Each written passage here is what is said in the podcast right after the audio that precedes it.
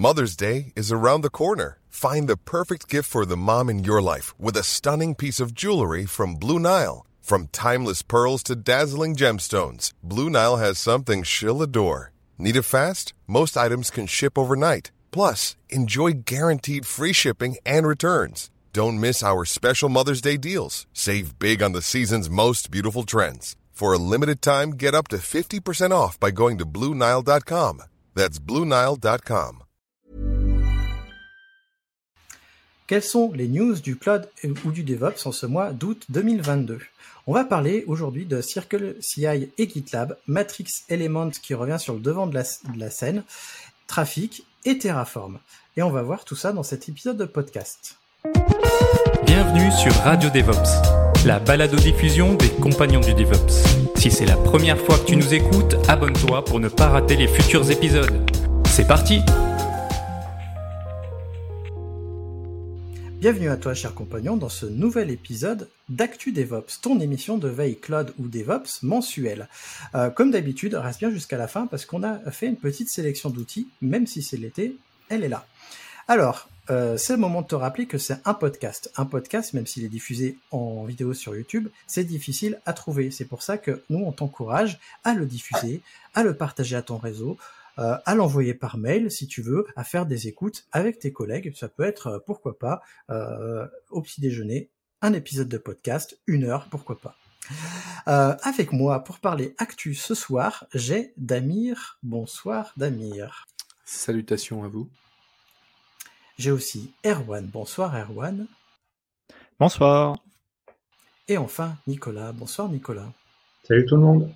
Ouais, alors je dis bonsoir, c'est vrai que le podcast est diffusé le matin, mais nous on l'enregistre le soir. Euh, on va commencer par la traditionnelle, euh, enfin la nouvelle traditionnelle, euh, le courrier des auditrices et auditeurs. Alors j'ai un tout petit message qui nous a été envoyé par Pixotic sur Podcast Addict, qui a suivi mon appel à, à, à message puisque euh, dans le dernier podcast, j'ai fait un appel à message. Je vous ai encouragé, euh, vous qui nous écoutez, à nous envoyer un message, mais il y en a eu qu'un. Donc du coup, euh, Pixotic nous dit bon podcast concernant le DevOps. Alors c'est un message court, mais en tout cas, merci Pixotic pour, ces, pour tes 5 étoiles, en espérant que tu continues à apprécier le podcast et surtout que tu es un auditeur ou une auditrice régulier. Euh, toi aussi, tu peux, si tu apprécies le podcast, nous laisser un message sur Apple Podcast ou Podcast Addict ou carrément sur les commentaires YouTube parce qu'on en a pas mal sur les commentaires YouTube. Alors, trêve de bavardage, on va commencer les news et c'est Damir qui commence et qui s'y colle. Oui, et du coup, je vais vous parler effectivement de Matrix et euh, de Element. Donc déjà, un petit rappel sur le contexte de ce que c'est, parce que peut-être que tout le monde ne connaît pas. Bah, c'est tout simplement, euh, spirituellement, c'est souvent décrit comme étant le, futur de, IRC. IRC qu'on a tous, euh, pour en tout cas 90% connu dans notre enfance, euh, du grands souvenirs dessus. Et du coup, IRC, euh, c'est un protocole qui est, euh, qui est très pratique, mais qui a aujourd'hui beaucoup de problèmes au niveau modernité, notamment en termes de chiffrement et autres. Et du coup, il y a eu un protocole qui est venu un peu euh, reprendre le flambeau, si j'ose dire, qui est Matrix, qui est un protocole décentralisé dans le sens où chacun peut avoir des serveurs, l'héberger et aller sur les serveurs, contrairement à des messageries, on va dire, plus traditionnelles, où vous allez avoir une messagerie centralisée, comme par exemple sur Telegram ou autre. Ce qui fait que vous n'êtes pas dépendant d'un fournisseur et surtout, elle est très axée vie privée, chiffrement. Et il y a euh, associé à ça, vu que c'est uniquement le protocole, en fait, un client qui est le client populaire, plus populaire qui s'appelle Element et qui euh, en fait est l'évolution du, le nouveau nom du client historique qui est Riot, si je me trompe pas. Donc c'est aujourd'hui en fait un programme qui est malheureusement, je trouve, trop peu connu. Il a été utilisé notamment euh, au FOSDEM euh, dans les deux années où ils ont s'est déroulé en remote et ça a très bien fonctionné. Ça a scale à un très grand nombre d'utilisateurs. Je crois qu'ils ont atteint euh, du 15 000 utilisateurs euh, simultanés, ce qui est ce qui est pas mal avec de la vidéo. Crois qu'ils ont intégré de la vidéo, etc. Donc c'est plutôt cool. Et là aujourd'hui, bah c'est une, je trouve c'était une bonne occasion d'en reparler. Enfin, bonne c'est intéressant de voir que ça revient sur le devant de la scène suite à la guerre en Ukraine pour euh, des raisons assez simples au final et assez logiques techniquement. C'est que pour l'instant, il y avait beaucoup d'appels à utiliser des messageries euh, chiffrées euh, sûres comme Signal ou autre, mais avec les avancées de, du front pendant la guerre, il y a de plus en plus de craintes, notamment de coupure de l'internet du pays de l'internet mondial entre guillemets, donc potentiellement des serveurs de signal ou des serveurs d'autres applications de chiffrement, ce qui poserait problème, surtout que Telegram est, russe. Donc on peut imaginer plein de soucis comme ça où des coupures internet pourraient provoquer euh, pas mal de, de, soucis. Et du coup, il y a eu euh, une remontée, on va dire, euh, de popularité côté de du côté de Matrix avec Element pour euh, justement cet aspect décentralisé où dans tous les cas ils peuvent installer en fait des serveurs euh, locaux euh, au plus proche et surtout sous, un contrôle plus vérifié pour pouvoir se permettre d'échanger de manière plus sécurisée et surtout plus contrôlée. Donc ça me paraît assez intéressant que qu'un événement d'importance comme ça remonte en fait des choses qui étaient mise en avant, on va dire, par le protocole de base et qui était euh, parfois un peu euh, balayé par euh, il y aura pas vraiment de besoin pour ce genre de choses.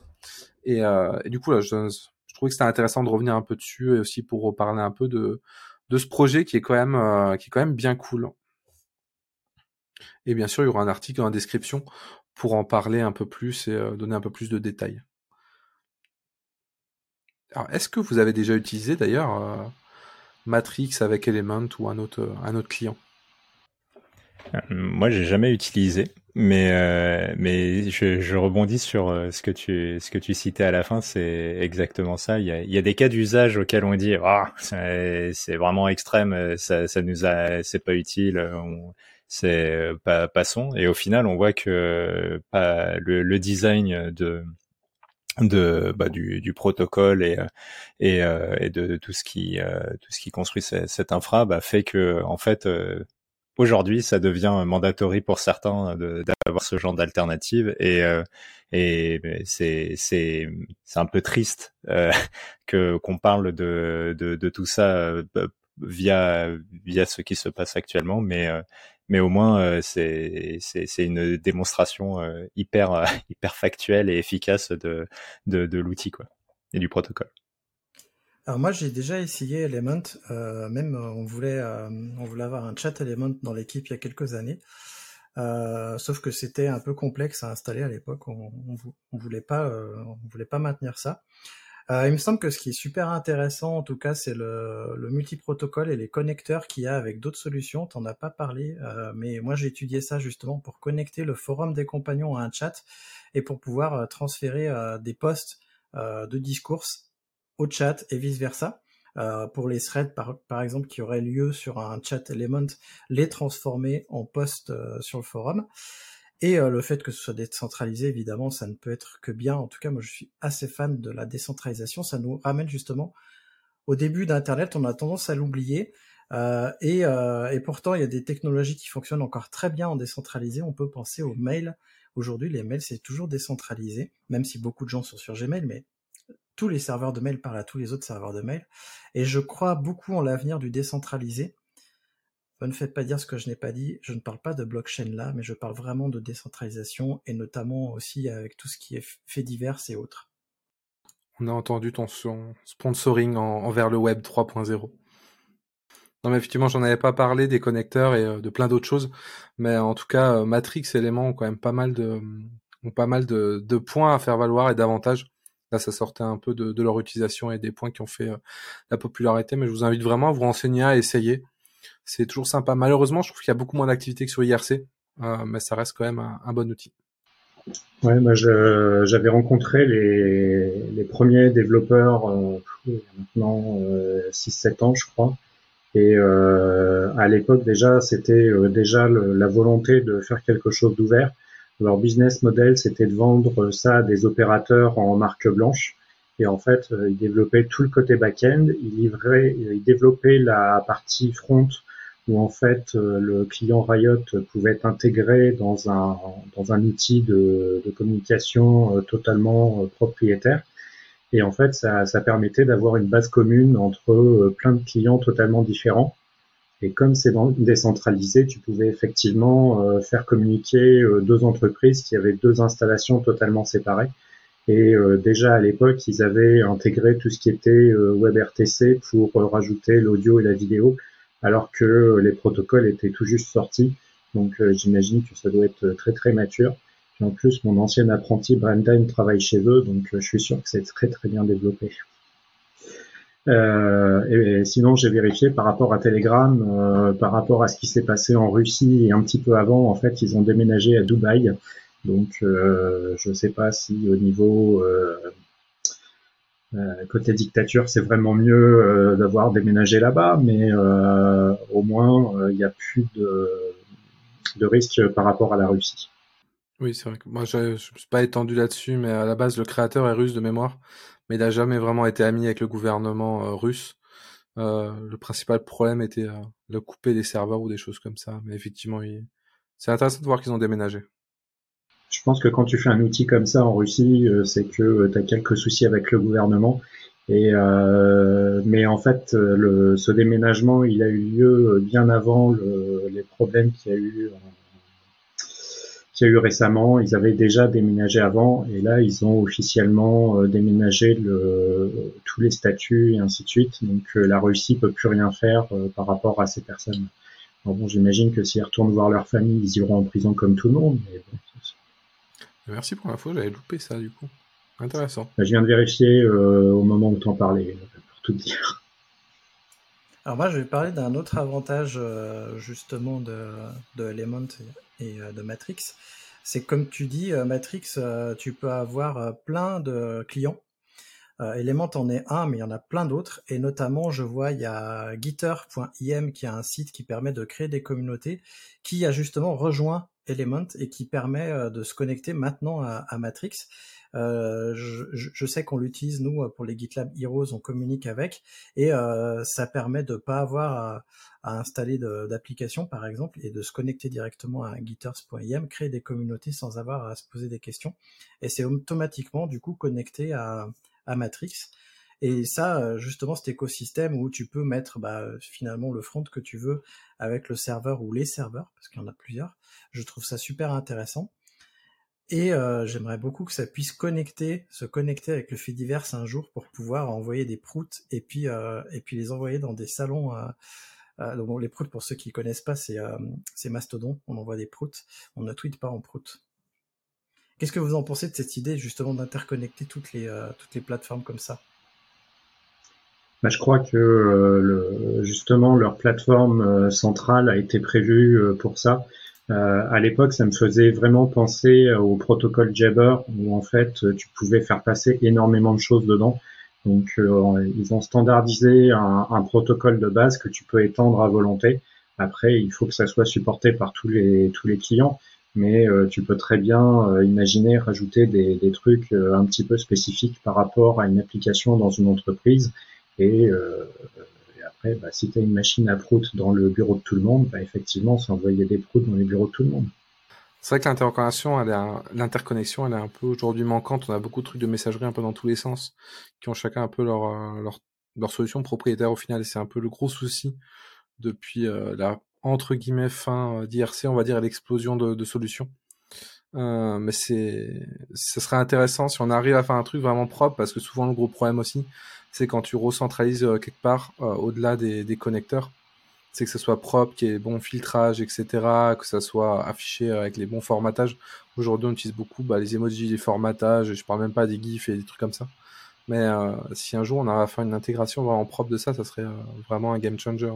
Typiquement, moi je sais que je me limite et j'utilise beaucoup de Telegram avec, euh, avec un cercle proche et Signal. J'utilise les deux en fonction de qui a quoi. Mais à, part ça, j'évite de me racheter des messageries. en amateur most au travail, mais je ne rajoute pas d'autres messageries. Et typiquement, avec un, Matrix, si je pouvais fédérer les choses, entre guillemets, ça me simplifierait, on va dire, euh, l'utilisation de tous ces outils. Bah, à l'époque, euh, notre euh, Brendan était encore apprenti chez nous et on, avait, on était passé d'IRC à Mattermost.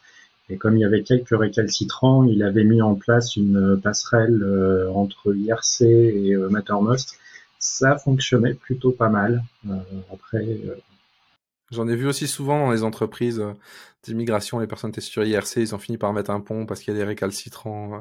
Ça fait toujours un peu rire, quoi, quand il y a deux personnes dans une entreprise qui mettent en opposition et finissent par faire une passerelle, c'est toujours très beau quand même. Bon, mais on va parler de la suite alors, et du coup, c'est moi qui m'y colle. le mois dernier, on a déjà parlé d'HashiCorp. Si, si, souviens-toi quand Nicolas nous a fait un retour sur l'HashiConf Europe, l'Europe 2022. Euh, si tu as pas écouté le podcast, vas-y, hein, c'est celui du mois précédent.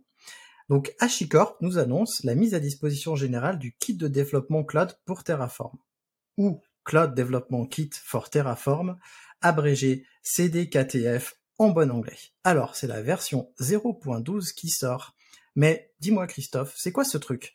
Eh ben, le développement kit, s'il permet d'écrire en fait des configs Terraform dans le langage de ton choix. TypeScript, Python, C Sharp, Java ou encore Go. Et en plus, on bénéficie de l'écosystème complet des fournisseurs et modules qui sont déjà existants pour Terraform parce que c'est compatible. Alors, on nous promet évidemment euh, de pouvoir garder le même contexte que le langage utilisé pour l'application qu'on va vouloir déployer avec Terraform. Ça permet aussi d'uniformiser les outils et les conventions de programmation. Euh, ça c'est vraiment bien si tu as une CI avec euh, des outils euh, pour ton application, bah du coup ton Terraform ça va être le même langage. Et on va aussi pouvoir réutiliser plus facilement des bouts de code grâce aux constructions ou les constructs en anglais qui sont un nouveau truc que ramène justement le CDKTF. Donc c'est la fin la duplication de code. Enfin. Euh, mais il y a pas mal de nouveautés avec cette version. Notamment, il y a des tests unitaires dans tous les langages et euh, pour euh, développer du HCL, je sais que c'est compliqué d'avoir des tests. Bah là, du coup, comme c'est du prog la programmation, on peut avoir des tests unitaires. Il y a un convertisseur HCL vers le langage de notre choix et des intégrations avec GitHub Action. Bref, ça va probablement mettre du plomb dans l'aile de Pulumi et je voudrais avoir votre, votre avis là-dessus. Je peux commencer. Euh, moi, j'avais euh, regardé à l'époque où euh, ça s'était sorti en bêta. c'est vrai que c'était très intéressant. moi, j'y étais pas passé parce que j'avais pas trop de problèmes. en fait, à l'époque, j'étais chez mon précédent employeur Squarescale et en fait, on générait une partie du plan Terraform à la volée. Et euh, aujourd'hui, euh, chez euh, CGWire, mon employeur actuel, j'utilise les modules. Donc en fait, je génère une partie du Terraform à la volée avec mon code Python où en fait je vais utiliser des modules et mes modules sont paramétrables. Par contre, pour faire du Terraform régulièrement, ce qui est vraiment pénible, c'est les les structures conditionnelles, les boucles, etc. Et euh, là, ça va devenir très intéressant quand on a des infrastructures bien complexes où on veut pouvoir euh, bah, faire du, vrai code. Euh, et, et, ce que je le dis souvent par rapport à certains outils de gestion de configuration, on va dire que c'est de l'infra as code, mais en réalité c'est du YAML à peine amélioré et dès que tu veux faire des trucs un petit peu compliqués où euh, tu as des structures conditionnelles, des, des boucles vraiment complexes, euh, tu atteins vraiment les limites du truc. À moins de t'arracher les cheveux, euh, tu, reviens dans un langage euh, que tu maîtrises et tu génères ton Terraform à la volée. Donc si on peut faire la même chose avec, avec cet outil-là et que on garde tous les avantages de, de Terraform. Donc je rappelle que Terraform, c'est quel que soit l'état de l'infrastructure ou au moment où on décide d'appliquer euh, ce que l'on veut avoir, Terraform va se débrouiller pour mettre l'infrastructure dans l'état où elle doit être. Et on est aussi capable d'afficher un delta entre ce qu'on voudrait avoir et euh, ce qu'on a réellement. Par exemple, pour ceux qui, euh, qui veulent y aller progressivement, ils peuvent mettre dans leur CI euh, un Terraform euh, plan toutes les nuits. Et s'il y a un delta, ça envoie un mail aux administrateurs qui gèrent ce bout de code-là. Et une fois que, au bout de quelques semaines, quelques mois, on est assez sûr, ben, on met des applies en automatique et puis, et puis ça roule. Je ne sais pas si Damir, toi, tu avais vu passer ce projet-là? Alors moi, j'avais vu passer. Alors moi, je vais sûrement pas me faire des, des amis avec mon avis hein, là-dessus. Euh, moi, je suis pas fan. Alors, j'avais beaucoup discuté avec une avec un époque, à l'époque, avec un collègue qui était euh, assez fan de de Plulomi, euh, du coup, qui est euh, à peu près à peu près au final ce que Terraform propose dans l'idée. Donc, vous vous créez votre code dans dans votre langage. Euh, je suis pas fan pour plusieurs raisons. Alors, je doute pas qu'il y a des cas où c'est super cool, c'est c'est le truc le plus merveilleux du monde, mais moi, ma vision des choses, c'est de me dire Terraform, c'est limité au niveau algorithmique, quoique aujourd'hui, on va pas se, on va pas se le cacher, avec tout ce qui a été acheté de version en version, avec tous les euh, possibilités de structure, etc. Et euh, avec les locals, on peut et des modules, etc. En découpant bien, on peut quand même faire des choses relativement avancées. Alors après, c'est pas d'une super complexité, etc. Mais on peut déjà faire des choses, je trouve, assez sympas. Euh, j'ai pas de cas en fait euh, dans ma vision des choses, en tout cas, par exemple, de gérer des instances temporaires ou des choses comme ça, pour moi, c'est pas à Terraform de le gérer, c'est au cloud provider. Moi, dans, la manière dont j'aime bien faire les choses. Ce qui fait que cette complexité-là, pour moi, elle n'a pas à être dans, Terraform. Terraform doit rester relativement lisible et compréhensible pour ces raisons-là, aussi pour bien voir les évolutions d'infrastructure. Et ça avait un avantage euh, aussi assez certain, c'est que HCL, au final, est un langage déclaratif qui a plein de, de soucis, comme tous les langages, il a des soucis. Mais il a un gros avantage, c'est qu'il est très simple à comprendre il est très simple euh, de, de, faire monter aujourd'hui quelqu'un en compétence ou même de faire lire du code et de lui faire euh, deviner un peu ce que ça, ce que va faire le, code une fois exécuté. Là où euh, de, de, voir nouveau, et pour moi c'était un gros avantage parce que justement on n'était pas dans ce cas, c'est ce qui a fait pour moi l'avantage de, de, de Terraform, c'est qu'on n'a pas été dans le cas où ils disent bah, vous pouvez utiliser le langage que vous voulez, finalement les équipes sont jamais vraiment mis d'accord sur le langage, et euh, on pestait à cause d'autres problèmes dans le langage et au final euh, de, de on va dire d'étape en étape, elles ont fini par se prendre la tête et chacun a fait un projet sur un autre langage. Donc à mon sens, moi, pour l'instant, j'ai pas de raison de continuer d'utiliser Terraform. Il y a peut-être que j'ai loupé, il y a peut-être des use cases à la con, mais dans mon cas, Terraform me suffit. Au pire des cas, euh, je, moi, faire du YAML du coup qui va être lire, qui va être parse dans les dans les locals et qui après va être envoyé sur des modules, quelque chose qui marche très bien et qui peut, qui moi en tout cas gère la plupart des cas. Après, euh, ça peut être intéressant, oui, pour des cas un peu spécifiques, etc. Mais je préfère la manière dont c'est fait euh, maintenant, ça va mieux avec, en tout cas, ma manière de voir la chose et surtout le, cycle de vie. Mais après, je loupe peut-être des use cases. Alors attention, hein, euh, le CDKTF ne va pas remplacer Terraform, c'est un complément. Et on peut utiliser les deux en parallèle. Ah, le bordel. Donc,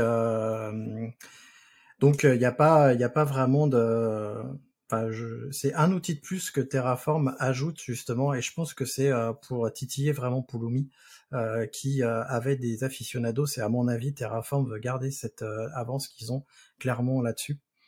Je pense que c'est pour ça qu'ils développent ça. Erwan, tu as un avis là-dessus? Ouais, alors je vais rejoindre un peu l'avis de, de alors ça, je, nous renvoie probablement un an et demi ou deux ans en arrière quand on avait fait la news, quand on avait annoncé eh, trop cool dans Terraform, maintenant on peut faire des boucles forts, c'était c'est trop bien.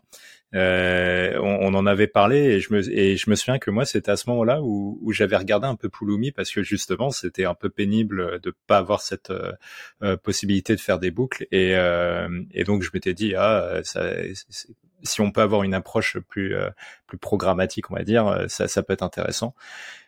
Et au final, euh, moi j'ai trouvé ça un petit peu fastidieux et, et alors je comprends ce que Nicolas mettait en avant avec des des, des, des conditions un peu complexes ou, ou autres. Moi, j'ai jamais eu l'occasion de me retrouver dans des cas comme ça.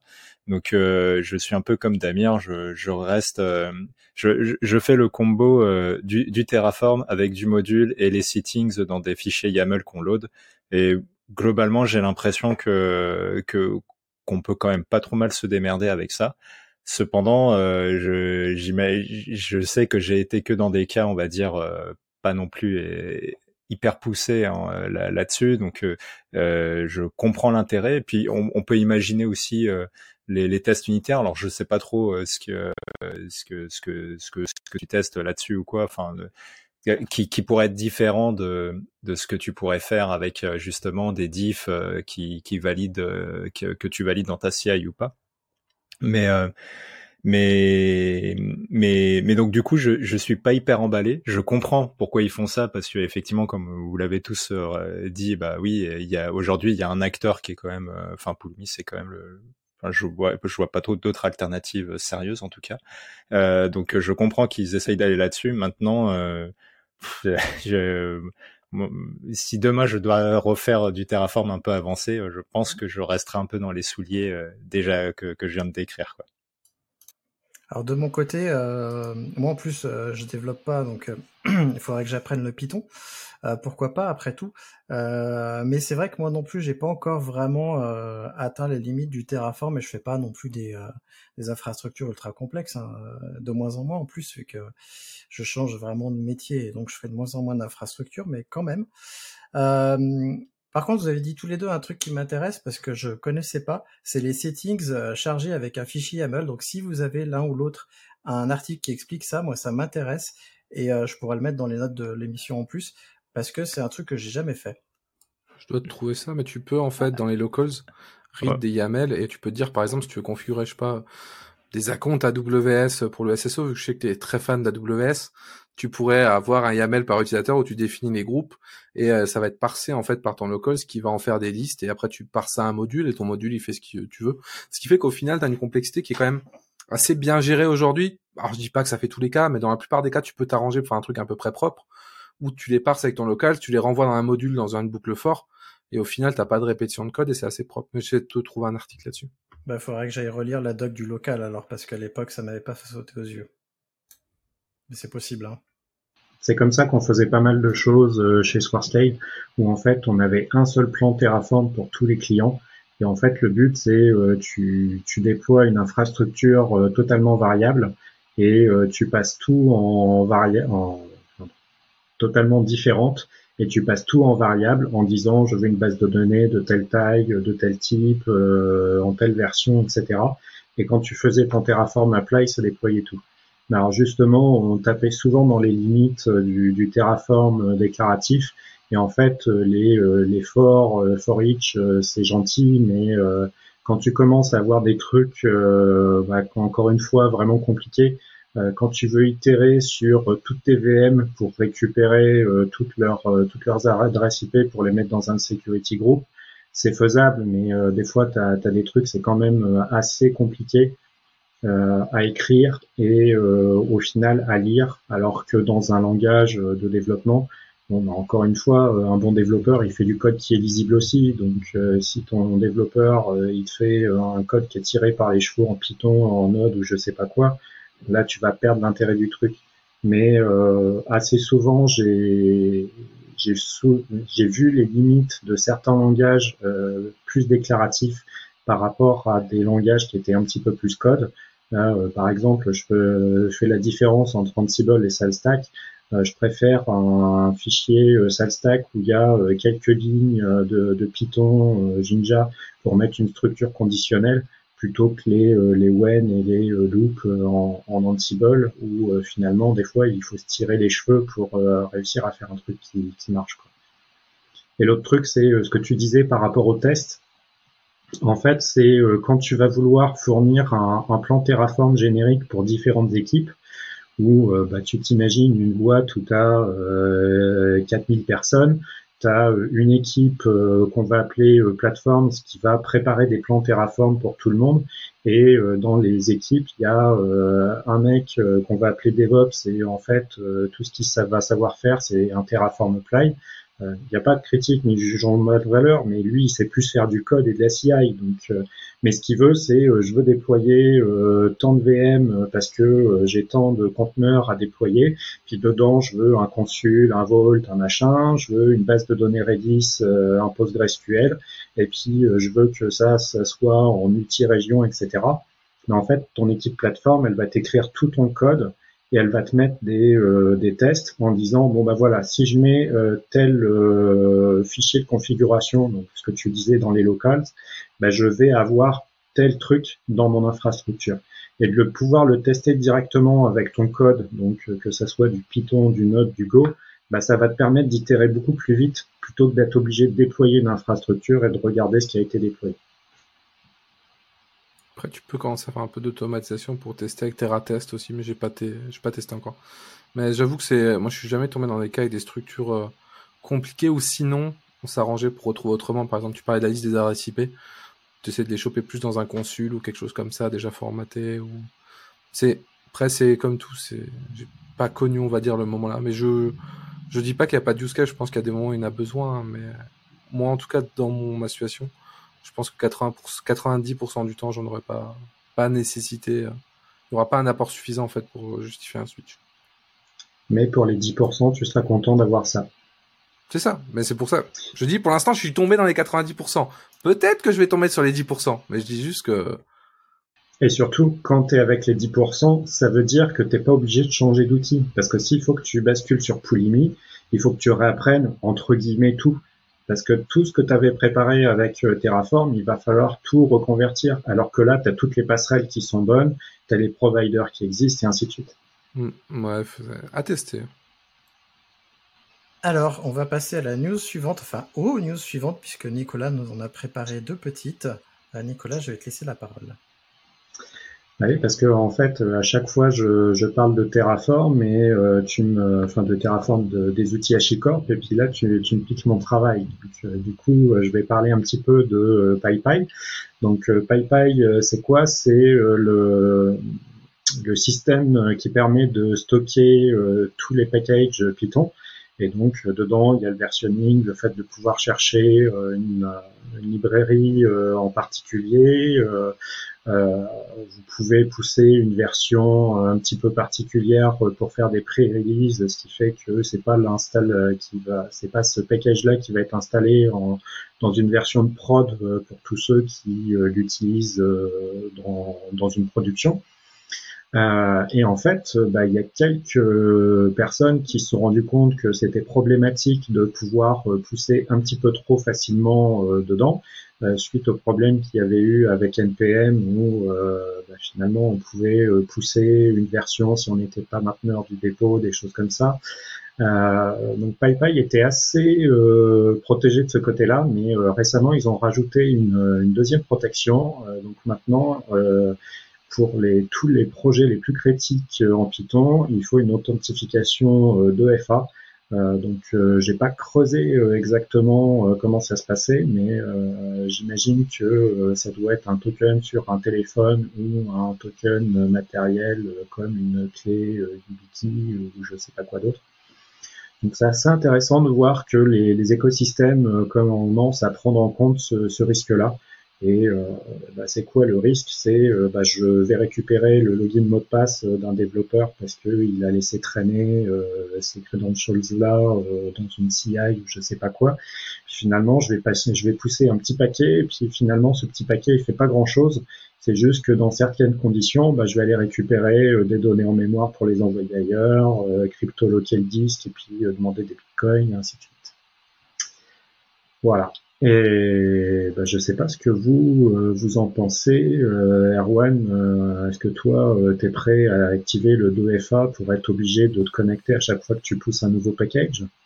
Alors, la, la, seule fois où j'étais dans, dans ce cas-là, surtout avec PyPy, c'était dans, mon, dans mon ancien job. Et, et, en fait, à partir du moment où on peut intégrer ça facilement quand même dans la CI, je, je, je, veux bien l'activer. Mais sinon, tu vois, je, je faut faut voir euh, parce que effectivement nous dans notre cas on, on c'est la seule interaction qu'il y avait euh, avec PyPy c'était euh, dans notre contexte de CI pour publier nos, nos packages.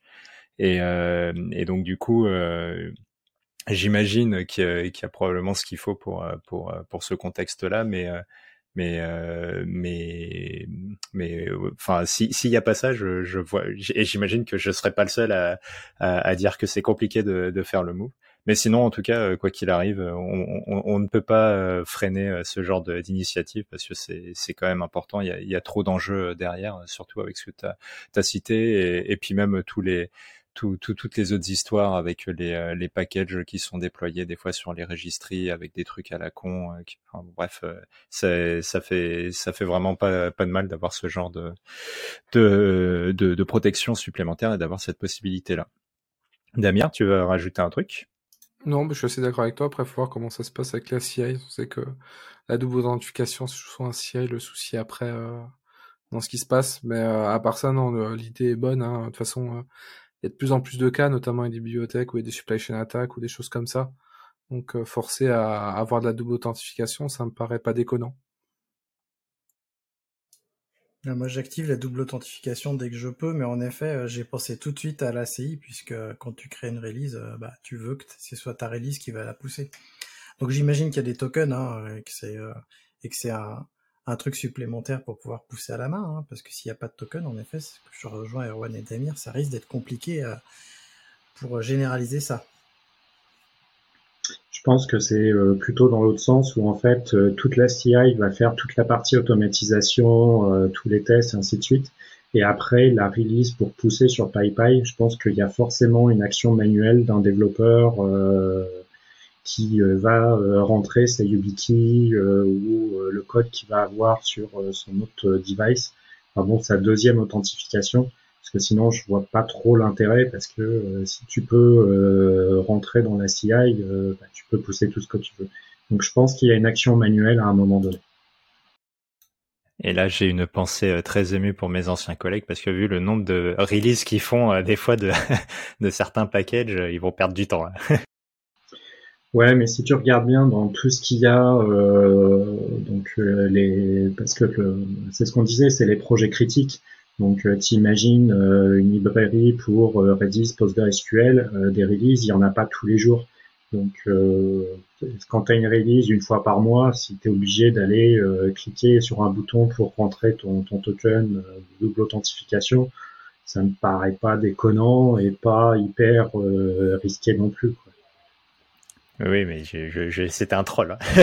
Oui, oui, oui non, mais... non, non, mais, non, mais euh, le truc, c'est que euh, les gens ne voient pas, et, euh, et puis moi, j'étais pris au premier degré parce qu'effectivement, c'est ce que c'est ce que j'ai imaginé.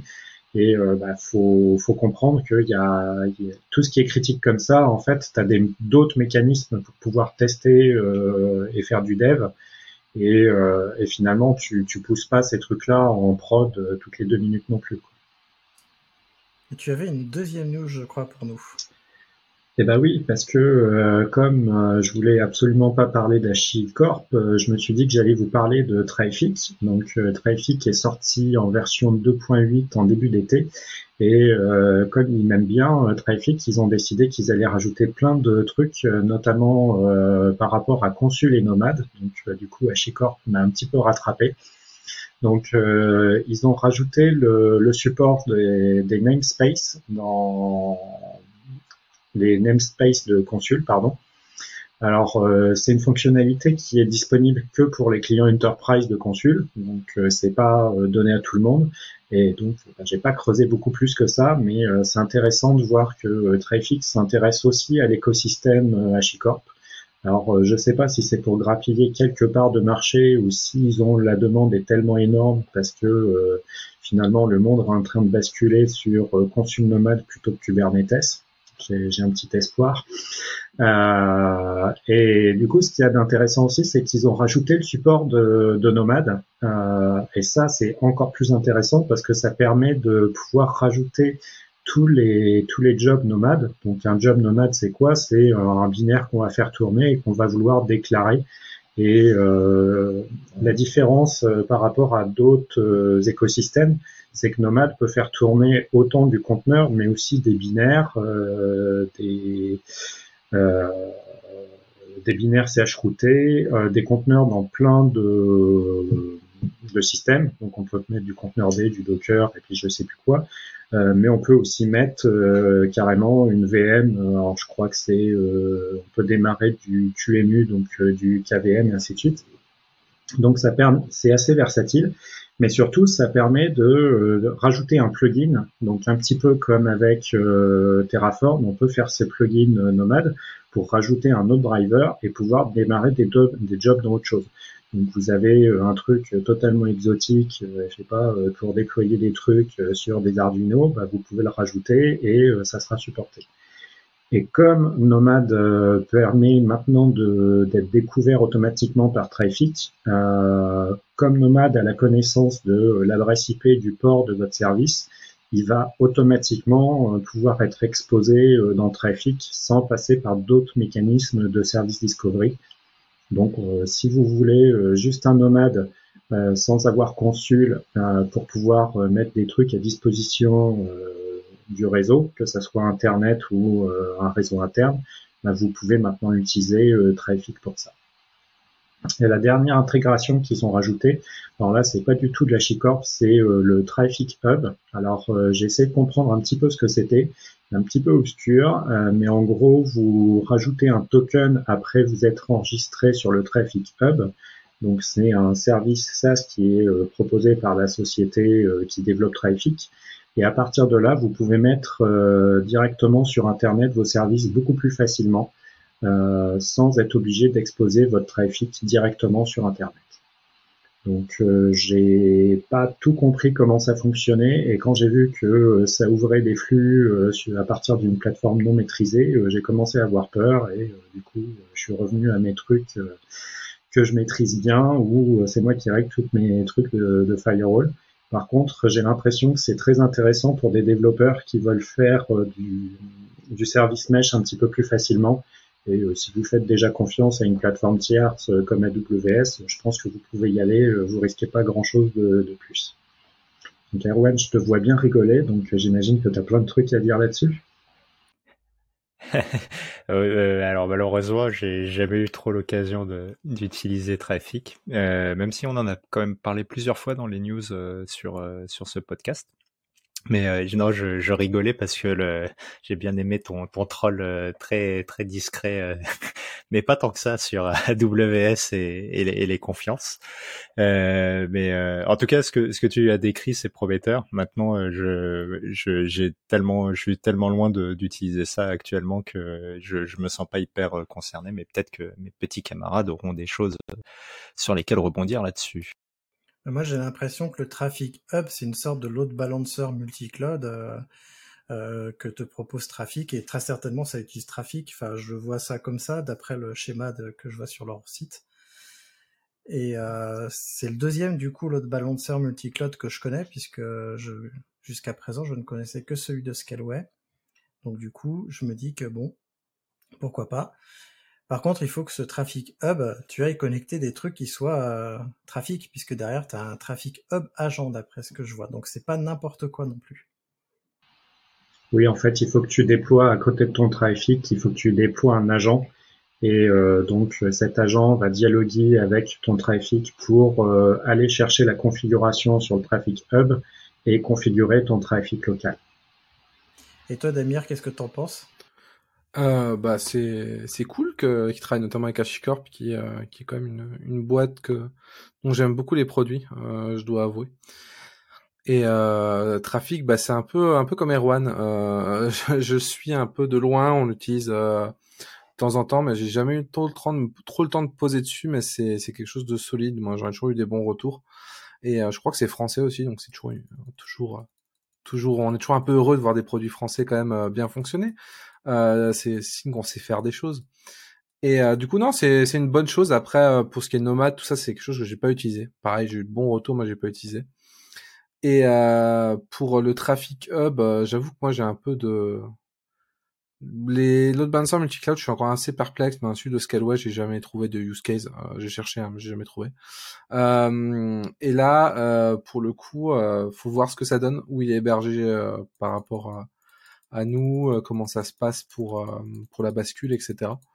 Ça peut être intéressant, c'est à suivre. Mais c'est vrai que le multi-cloud, c'est un sujet aussi assez, euh, on va dire assez compliqué à traiter et qui est qui a une définition différente pour plein de gens, j'ai l'impression. Ça fera limite un bon sujet d'épisode, ça aussi. Mais voilà, j'ai rien de spécial sinon à dire, à part que bah, c'est toujours cool de voir de nouvelles intégrations et des choses marcher ensemble. Et ça donne aussi peut-être euh, plus de, de, force à nomade euh, qui pourrait être utilisée euh, plus facilement. Ben nous, on utilise Trafic chez nous, que ce soit sur Kubernetes ou sur des serveurs avec du Docker Compose, par exemple. on envisage même de créer des stacks avec avec Portener. et ça marche très très bien. En fait, Trafic dans le monde des conteneurs. moi, je préfère utiliser Trafic que Nginx, que je connais aussi très bien. Dans le monde du conteneur, je préfère utiliser ça. Et en effet, c'est euh, bien créé par des Français, ils sont à Lyon. En tout cas, une partie de l'équipe est à Lyon. J'avais rencontré Émile justement à, à Lyon, euh, Émile qui a créé Trafic euh, il y a longtemps. Et, euh, et donc c'est Cocorico. C'est un bon produit qui marche très bien. Et en plus, à chaque nouvelle version, ça a un nom de fromage français. Oui, et d'ailleurs, je suis étonné que tu nous aies pas donné le nom de cette version-là. Eh ben, je dois avouer que j'ai pas regardé, mais c'est parce que j'ai pas envie d'être déçu. La dernière que j'ai en tête, c'est Tartiflette, et euh, là, c'est déjà, ça me donne faim, donc euh, je préfère rester sur ce nom-là. Euh, et si vous avez des questions sur Traffic et comment ça peut tourner en prod, puisque visiblement il y a assez peu de monde qui l'utilise, moi je, je, suis un petit peu dans mon écosystème fermé, on va dire. Moi je l'utilise depuis 4-5 ans en production avec des charges de plus en plus importantes. Effectivement, en partie parce que euh, j'utilise de plus en plus de conteneurs, mais, euh, mais pas que. Et euh, donc, si vous avez des questions, bah, n'hésitez pas à venir me pinguer sur, sur le forum des compagnons du DevOps et j'y répondrai avec plaisir. Merci de faire cet appel à, à s'inscrire aux compagnons du DevOps. Et en effet, moi aussi, je pourrais essayer de répondre parce que c'est un produit que j'aime beaucoup, que je trouve assez simple. Je pourrais pas répondre, mais au pire, je l'ai écrit votre, votre question. If you're struggling to lose weight, you've probably heard about weight loss medications like Wigovi or Zepbound, and you might be wondering if they're right for you. Meet PlushCare, a leading telehealth provider with doctors who are there for you day and night to partner with you in your weight loss journey. If you qualify, they can safely prescribe you medication from the comfort of your own home. To get started, visit plushcare.com slash weight loss. That's plushcare.com slash weight loss. plushcare.com slash weight loss. Hi, I'm Daniel, founder of Pretty Litter. Did you know cats tend to hide symptoms of sickness and pain? I learned this the hard way after losing my cat, Gingy. So I created Pretty Litter, a health monitoring litter that helps detect early signs of illness by changing colors, saving you money and potentially your cat's life. Pretty Litter is veterinarian developed, and it's the easiest way to keep tabs on your fur baby's health right at home. Go to prettylitter.com and use code ACAST for 20% off your first order and a free cat toy. Terms and conditions apply. See site for details.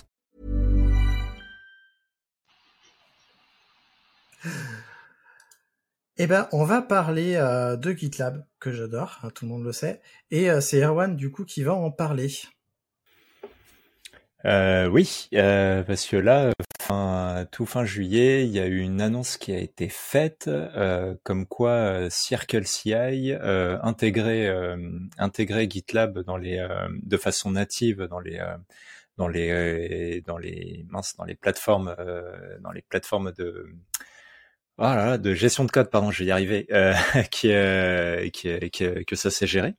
Et en fait, je, je trouve ça assez Enfin, on, va en discuter, mais alors pour ceux qui savent pas, CircleCI c'est quoi? C'est euh, juste euh, un, enfin c'est juste c'est une c'est euh, une CI/CD en SaaS, mais qui qui fait que, que ça. Ça, puisque aujourd'hui on est quand même très habitué d'avoir le couple euh, avec GitLab ou même GitHub avec les GitHub Action, donc d'avoir le couple gestion de code euh, et et, euh, CI/CD euh, qui sont embarqués ensemble, bah, CircleCI ils s'occupent que de la CI/CD et en fait leur euh, leur tagline c'est de, de mettre en avant le fait euh, de dire nous on sait gérer tout un tas d'environnements très divers que ce soit du Docker, de l'ARM, des GPU, du Windows, on a tout ça en stock, on sait faire.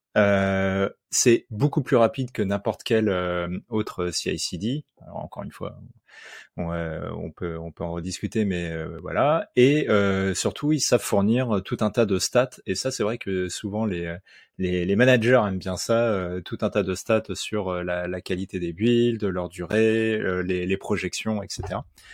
Et, donc CircleCI c'est ça. Et c'est une plateforme qui est payante, même si je crois qu'il y a, il y a, il enfin, il doit y avoir 5000 ou 6000 minutes qui sont qui sont gratuites pour pour se faire la main. Et donc maintenant, euh, jusqu'à présent, ils savaient gérer que euh, euh Bitbucket d'Atlassian et, euh, et GitHub et, et, GitHub. Et donc depuis depuis fin juillet, ça va gérer aussi GitLab. Et et en fait, je trouve que ça le, et l'argument qui est mis en avant, pardon, pour de CircleCI, c'est de dire, bah en fait, le, ils cherchent pas à remplacer forcément les GitLab CI ou les GitHub Action. En gros, ils expliquent que pour énormément de personnes, c'est largement suffisant. Souvent pour bah, faire des tests en continu ou des choses comme ça. Eux, ils voient ça plutôt comme les, la couche au-dessus qui va permettre de centraliser et d'organiser les, les repos, mais dans le déploiement des, des, projets, mais au niveau très très macro de, de l'entreprise.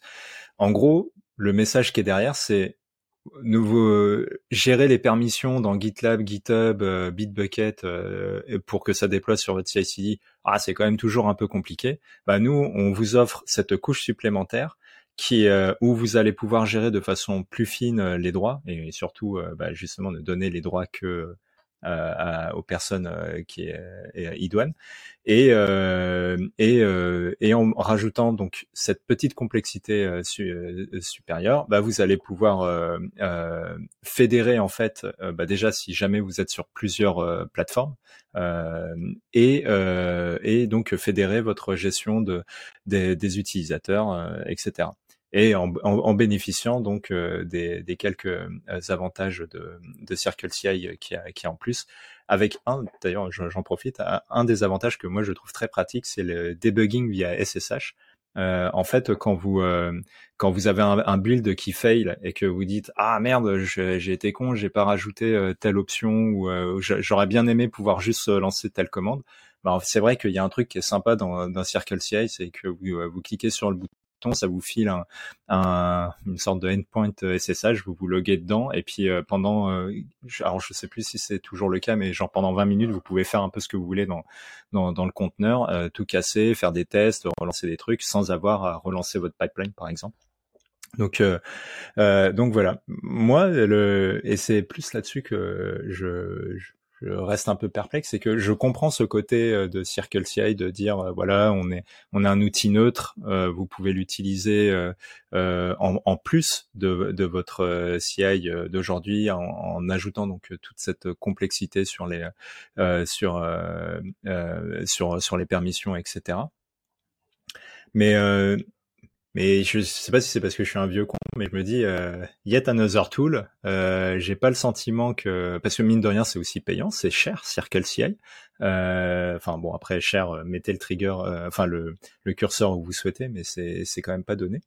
Et euh, et en fait à part, enfin je je trouve que c'est c'est je, je vois vraiment pas l'intérêt aujourd'hui, c'est si de, de, de, faire un move sur ce genre de, de plateforme en se disant euh, ah bah genre euh, les personnes qui sont sur GitLab qui ont vu passer la news qui se disent ah mais c'est super euh, bah vas-y je passe sur un GitLab enfin sur CI le il y a, y a un truc je, je trouve que ça rajoute ouais c'est une complexité qui est non justifiée.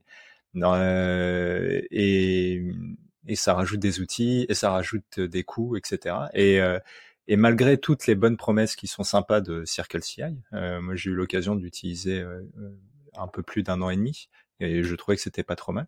Euh, et même la frustration que je peux avoir parfois avec GitLab, surtout en ce moment, bah, le, je, je, reste hyper perplexe sur ce genre de d'annonces qui sont clairement Circle CI. Je sais pas si vous avez vu leur com, mais là c'est depuis depuis fin juillet, ils ne parlent que de ça. Euh, donc, euh, donc voilà, je, je, voulais avoir votre avis euh, sur est-ce que, alors juste pour rappel, le configurer Circle CI, c'est à peu près le même niveau que pour un GitLab, par exemple. Hein, c'est un fichier YAML que vous mettez à la racine de votre de votre truc et puis vous décrivez vous décrivez les actions, etc. Ça ressemble beaucoup à ce que ce qu'on fait avec euh, GitLab. Hein. Euh, c'est juste qu'il y a tout un tas de, de, petites intégrations en plus qui sont, c'est vrai, assez agréables à, à, écrire, mais du coup qui sont très euh, orientées euh, Circle CI.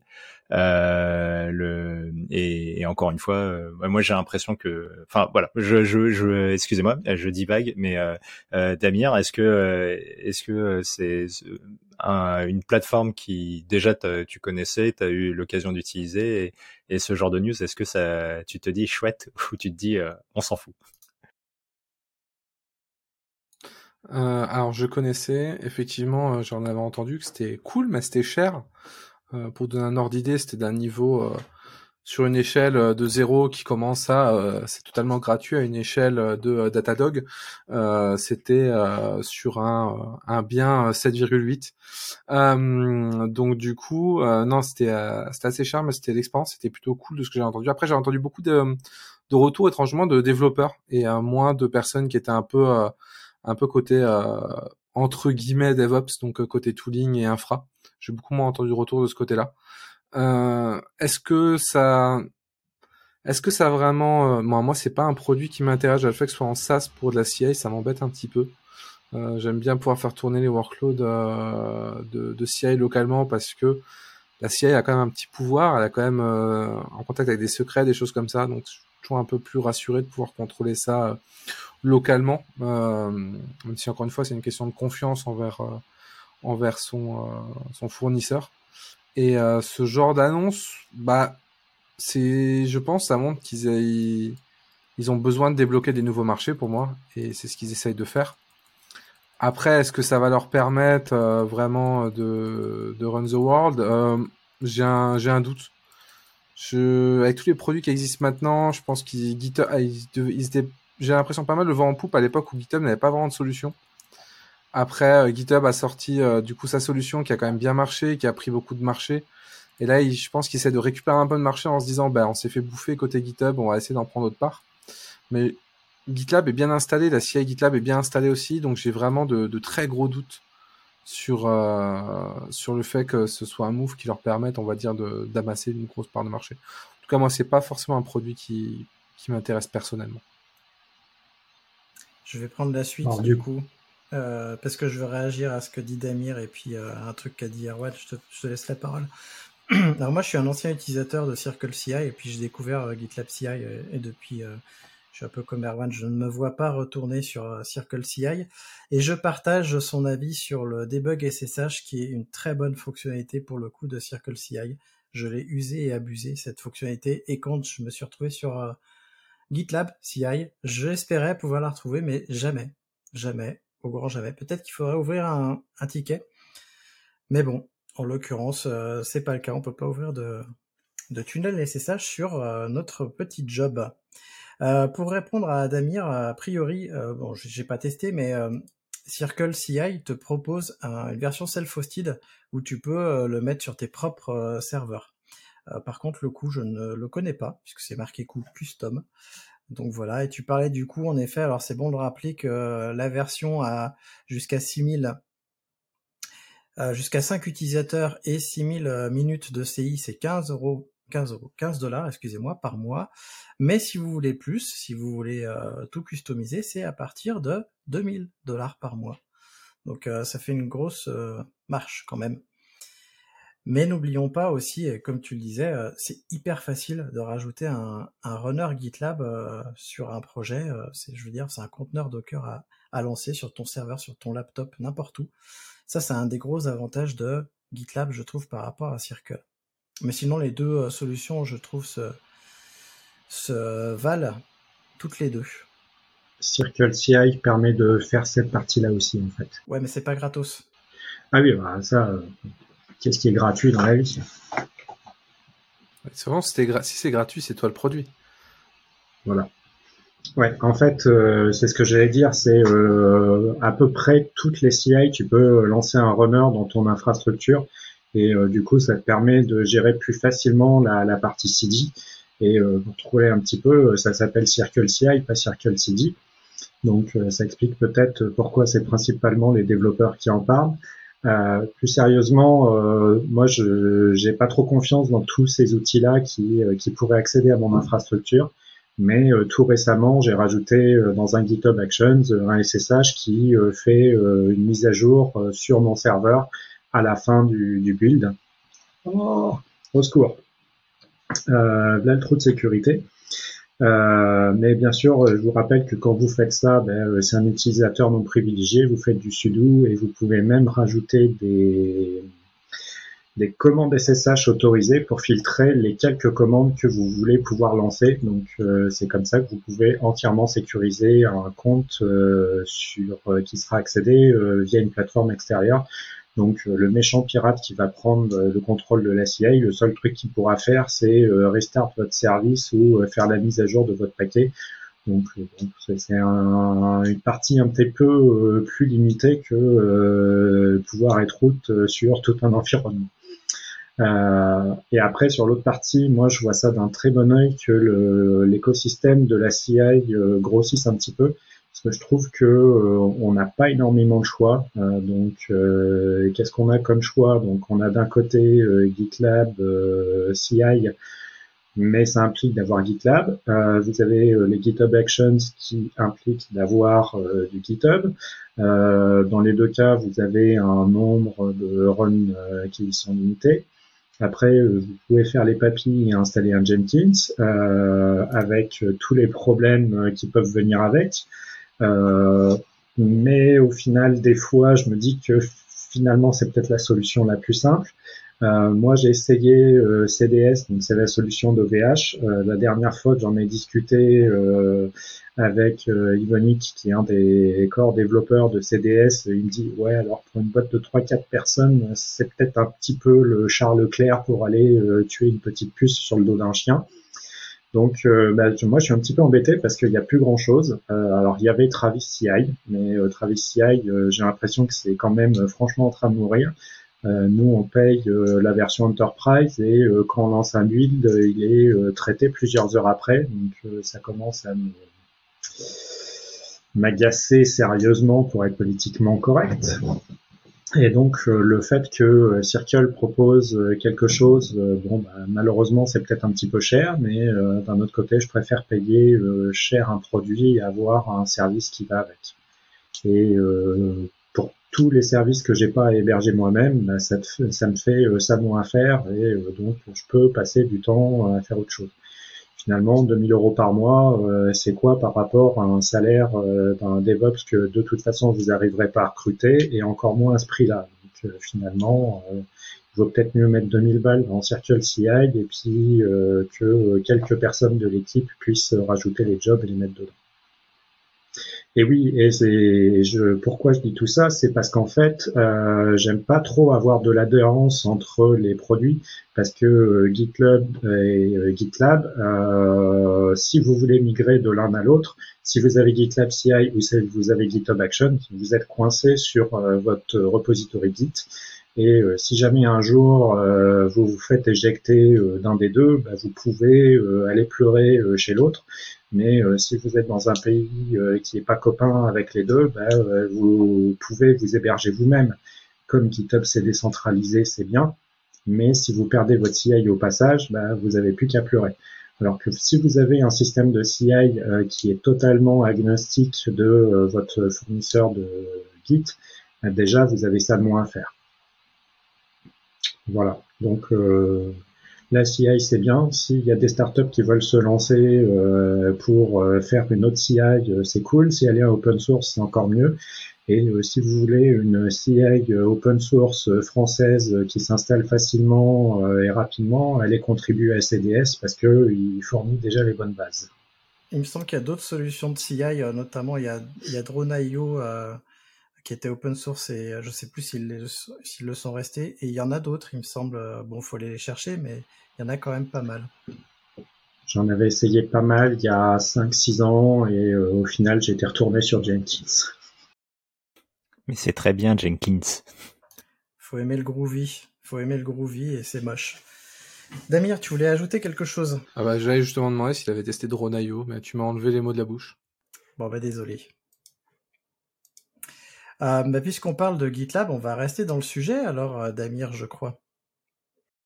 Oui, euh, vous avez sûrement entendu parler, euh, ça a été un des dramas euh, sur les réseaux sociaux de ces derniers temps. pour le coup, qu'est-ce qui s'est passé? Bah, GitLab.com, du coup, qui est l'instance publique de GitLab et gratuite par défaut, entre guillemets, même si vous pouvez payer pour avoir des versions un peu premium. Bah, ils ont simplement annoncé que sur les projets, du coup, qui étaient gratuits, donc les projets dont tout le monde peut bénéficier, ils allaient euh, supprimer en fait les projets où il y avait de l'inactivité pendant une certaine période. Alors là, j'ai plus la période en tête, mais c'était euh, un an, il me semble. Mais euh, faut, faudra vérifier, il y aura un lien dans, la description. Ils avaient annoncé du coup que tous ces projets où il n'y avait plus d'activité, bah, ils seraient tout simplement supprimés pour économiser notamment au niveau du stockage. On se doute bien que vu le nombre de projets, ça doit coûter quelques billets. Euh, donc du coup, les, très vite, la communauté a un peu commencé à faire une levée de bouclier, à un peu rappeler que y avait des projets qui stockaient quand même des choses importantes qui étaient plus forcément actifs. ce qui a forcé un peu GitLab à faire marche arrière et au final ils vont annoncer que avant de, de, de réfléchir à des solutions aussi radicales, ils allaient euh, passer à une solution intermédiaire euh, qui allait être pour l'instant la solution euh, la plus extrême, mais à terme on va voir, qui va être le stockage à froid. Donc ils vont stocker en fait les, euh, les projets euh, en mode objet en fait à froid pour essayer de gagner de l'espace et du coup ça sera activé sur bien sûr tous les comptes gratuits. Euh, je, je mis cette activité aussi parce que j'ai remarqué que beaucoup de personnes ont vu euh, la news passer, parce qu'elle avait fait beaucoup de bruit que les projets allaient être supprimés, mais euh, moins de gens ont vu la news comme quoi ça avait été annulé pour l'instant en tout cas. ce qui est toujours un peu dommage avec ce genre de news, hein, c'est que la news un peu catastrophe a une, une, grande répercussion, mais la news qui annonce la réalité est toujours moins vue. Donc, est-ce que vous aussi vous avez été choqué par cette news qui a, a traumatisé plus d'un visiblement? Nicolas, est-ce que tu as été euh, traumatisé? Est-ce que tu fais preuve de traumatisme là-dessus? Alors, je suis absolument pas traumatisé, mais je crois qu'ils ont migré leur stockage sur Azure, donc peut-être que ça marche bien à haute échelle et du coup, ils ont voulu euh, réduire le stockage qui leur coûtait trop cher. Euh, bah, c'est encore une fois, quand c'est gratuit, il bah, faut aussi penser aux entreprises qui, vont bah, héberger votre service gratuit et alors, j'ose même pas imaginer l'infra qu'ils ont avec euh, les milliers de dépôts, euh, les milliers de clones et ainsi de suite. Euh. Alors moi, mes pet projects, je les mets plutôt sur GitHub, mais je, je, sais que Christophe va commencer à me regarder avec des gros yeux, donc c'est aussi pour ça que je migre pas forcément sur sur du GitLab, parce qu'à l'époque, les repositories privés étaient quand même limités. Mais euh, bah, il faut toujours penser que à un moment donné, euh, les entreprises, elles ont besoin de faire de l'argent. Et euh, bah, GitLab a moins de pognon que GitHub. ils ont peut-être aussi des financeurs moins gros derrière. Donc à un moment donné, il bah, faut trouver des solutions pour réduire les coûts. Mais c'est un petit peu la même chose que ce qui a été fait côté Docker où finalement ils ont réduit la, la, possibilité de pouvoir faire des git pools à outrance moi, ça me choque pas qu'une entreprise euh, dise euh, bon ben voilà, euh, on a besoin de pognon, donc on va désactiver les trucs les plus inactifs. Moi, un projet qui n'a pas été git pool depuis un an, alors effectivement, la suppression c'est peut-être un petit peu dangereux. Du coup, la solution stockage à froid et si quand tu fais ton git pool, ça prend 5 minutes, le temps de le ressortir du stockage à froid, bah, ça me fait ni chaud ni froid. Et toi, Erwan Justement, bah, t'as as fini par dire euh, ce que ce que j'avais en tête, c'est que l'approche qu'ils ont finalement. Alors, je sais pas, c'est vraiment acté, euh, euh, ou, pas le truc du stockage à froid. C'est la solution qui a été pour l'instant actée. En tout cas, la solution de suppression pour l'instant a été mise de côté et du coup ils partent là-dessus pour l'instant. Mais après, est-ce que techniquement ils vont se dire il y a un no-go ou pas? Peut-être aussi, c'est un peu un truc qui a été sorti en mode pompier. Donc, euh, à voir. Euh, alors, c'est le, c'est le CEO, donc le président directeur général, qui a annoncé qu'il y aurait un stockage à froid objet. Et je vois, euh, ça a été mis dans un, dans une épique, donc a priori, c'est plus son effet là-dessus que ça va aller. Et, et, du coup, ouais, le, ce qui est important de retenir, c'est que ça veut pas dire que c'est pas comme quand tu fais ton tu récupères un backup au fin fond de ton, ton S3, euh, enfin ton, de ton glacier euh, qui, met, qui peut mettre euh, quelques heures parfois à être dispo. Là, ça va juste. Je, je me souviens d'avoir lu dans, dans un des threads qui expliquait que ça va juste perturber un petit peu le, le temps de, de clone, par exemple, ou de pool, mais, mais c'est ça va. C'est on n'est pas sur des 6 heures, on est plutôt de l'ordre de plusieurs minutes. Et, et donc du coup, je trouve que c'est assez rassurant pour pour tous ceux qui s'imaginent un truc de la mort. Et euh, bah après, oui, comme dit Nicolas, il faut à un moment avec GitLab, faut qu'il mange aussi. Hein. Donc, euh, si pour manger, il faut qu'il fasse des réductions de coûts, euh, bah voilà. Mais c'est, par contre, c'est vrai que bon, je pense qu'on est tous d'accord pour dire que le, le fait d'avoir proposé le, le, le RM là, c'est quand même quelque chose qui est assez surprenant, quoi. Je crois que Docker avait fait la même chose hein, à l'époque. Ouais, ça a un peu réveillé, réveillé les gens. Mais c'est dans une situation où ils ont, ils ont proposé ça, ils ont aussi attendu peut-être euh, de voir les retours de la communauté derrière. Hein. Et comme, comme euh, tu le disais, comme Nicolas le disait, euh, niveau financement, c'est un peu compliqué. Et je pense que, on va pas se mentir, la communauté open source en général aurait été préfèrent cette solution-là au fond que demain GitLab vienne disent on a été racheté par papy Microsoft ou ou papy Google quoi. Donc au final c'est peut-être aussi bien comme ça. Ouais. Alors tu disais euh, Docker, moi ça me gêne moins que Docker euh, purge les images parce que les images ce ne sont que des images, c'est le résultat d'un code qui a été buildé. Là on parle plus du code euh, origine qui aurait supprimé. J'étais passé à côté de cette news, vous voyez, merci. je, je, suis assez surpris que GitLab ait imaginé ce genre de choses et en effet je pense que au vu de la réponse de la communauté ils ont bien fait de changer leur fusil d'épaule. Euh, on se rappelle, il y a quelque temps, en fait, ils avaient réduit le nombre d'utilisateurs euh, gratuits euh, à 5 pour, les groupes. parce que justement, ils cherchent, ils cherchent pas une rentabilité, ils l'ont, mais ils cherchent à maintenir leur rentabilité, je pense. Et étant donné leur entrée en bourse de l'an dernier ou de début d'année, je sais plus, c'est tout aussi important pour eux d'être rentable. Et comme vous le dites, il n'y a pas Microsoft derrière, c'est GitLab, c'est une, c'est certes une grosse entreprise, mais ça reste une entreprise euh, seule qui édite un gros projet euh, libre. Euh, enfin, en tout cas, le cœur est libre et à licence. Donc bon, moi ça me choque pas. Par contre, faites des miroirs. Ah, moi, je vous encourage à faire des miroirs. Si vous êtes sur GitHub, faites des miroirs sur GitLab, faites des miroirs sur Framagit, allez sur Frogit, allez sur Gitea, je ne sais pas, mais faites des miroirs un peu de partout. Euh, parce que c'est, Git nous, propose de faire cette possibilité-là, donc autant le faire. Comme ça, vous perdrez pas vos, euh, vos comment dire, vos dépôts. Et puis, si vous pouvez, bah, faites euh, des sauvegardes de vos dépôts, puisque GitLab permet aussi de faire des sauvegardes de dépôts. C'est une possibilité. j'ai développé un script qui vous permet de faire des sauvegardes, donc faites-le. Vous pouvez même le mettre dans une CI, aller l'envoyer sur du stockage objet.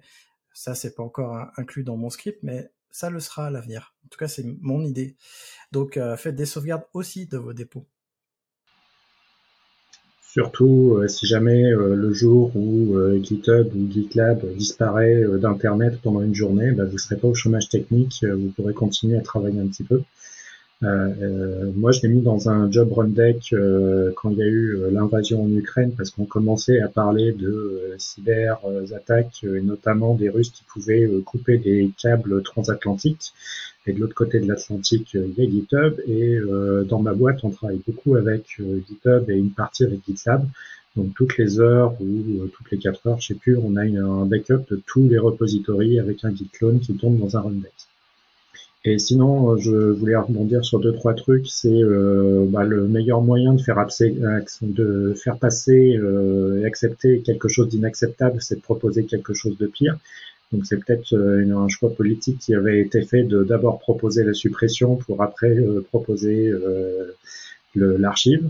Ça, c'est mon côté un petit peu cynique qui me fait penser ça.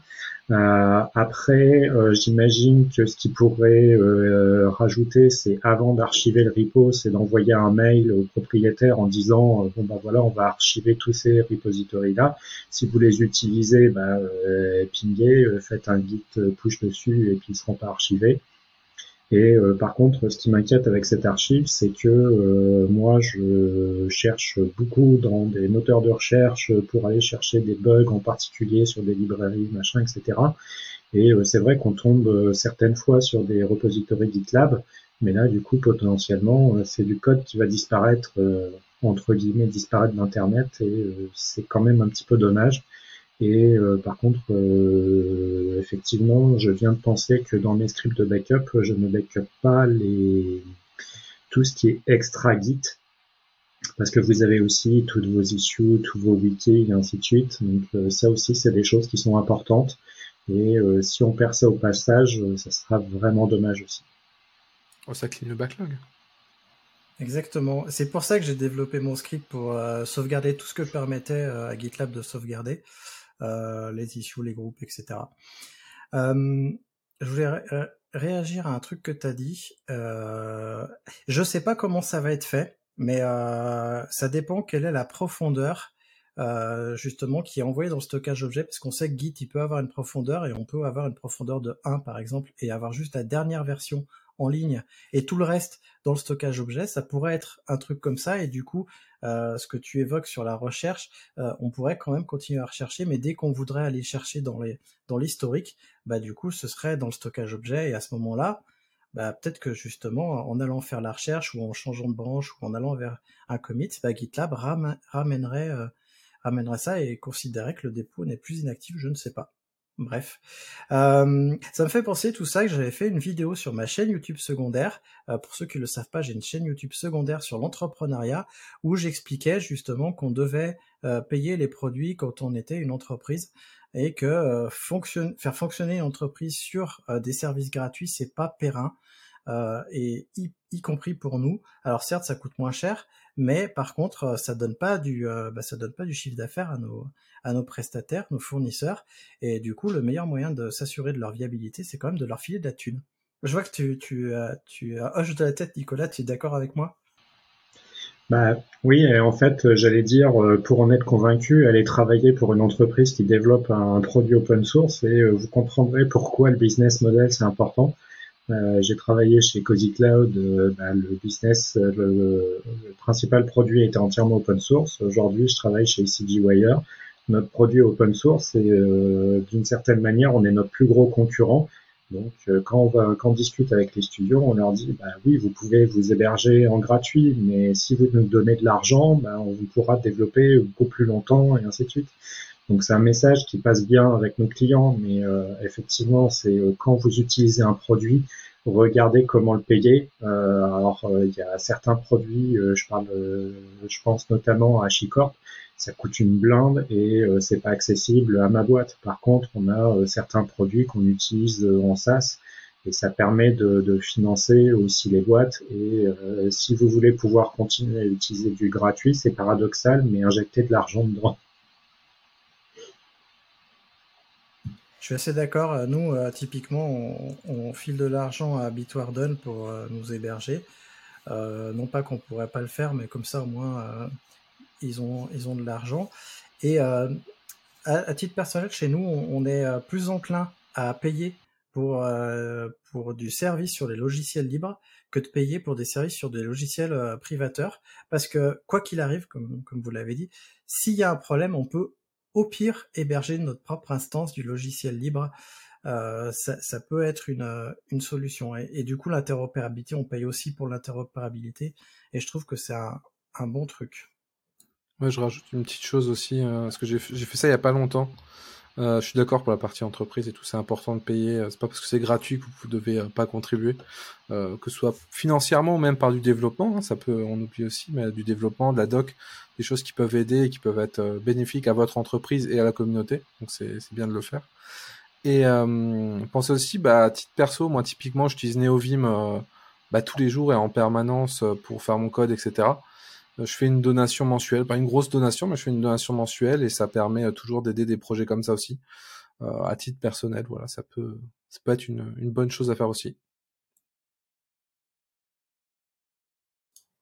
Eh bien, on va passer à la section des outils. Euh, et euh, je vais commencer. Du coup, je vais vous parler. Euh, alors, c'est pas vraiment un outil, c'est enfin c'est un outil décisionnel. C'est une carte de la consommation des data centers.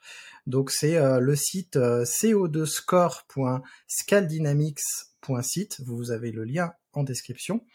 Euh, c'est justement une carte des data centers et leur euh, consommation qui est classée avec euh, des chiffres, enfin des lettres plutôt, qui vont de A++ à D, je crois.